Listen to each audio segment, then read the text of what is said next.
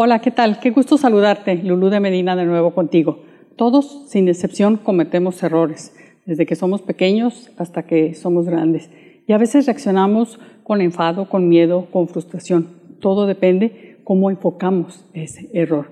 Pero ¿sabías que se puede aprender de los errores?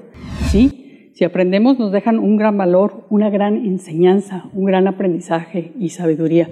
Pero me puedes decir, ¿pero cómo?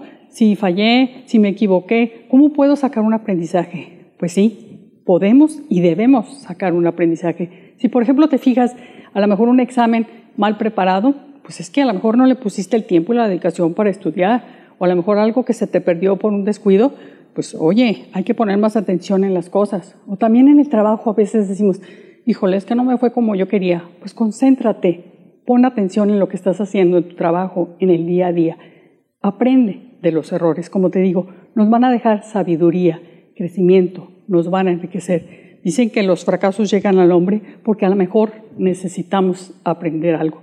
Hay que sacar ese lado positivo, no ver siempre lo negativo de los errores. Ningún fracaso va a ser malo para ti, al contrario, te va a hacer crecer. Y hay que corregir a lo mejor si esto que no me sirvió o no me funcionó, pues bueno, retomarlo, darle la vuelta y lo importante es seguir adelante. Dicen por ahí que hay que ser humildes para reconocer los errores, ser inteligentes para aprender de ellos y maduros para corregirlos. Te abraza Lulu de Medina.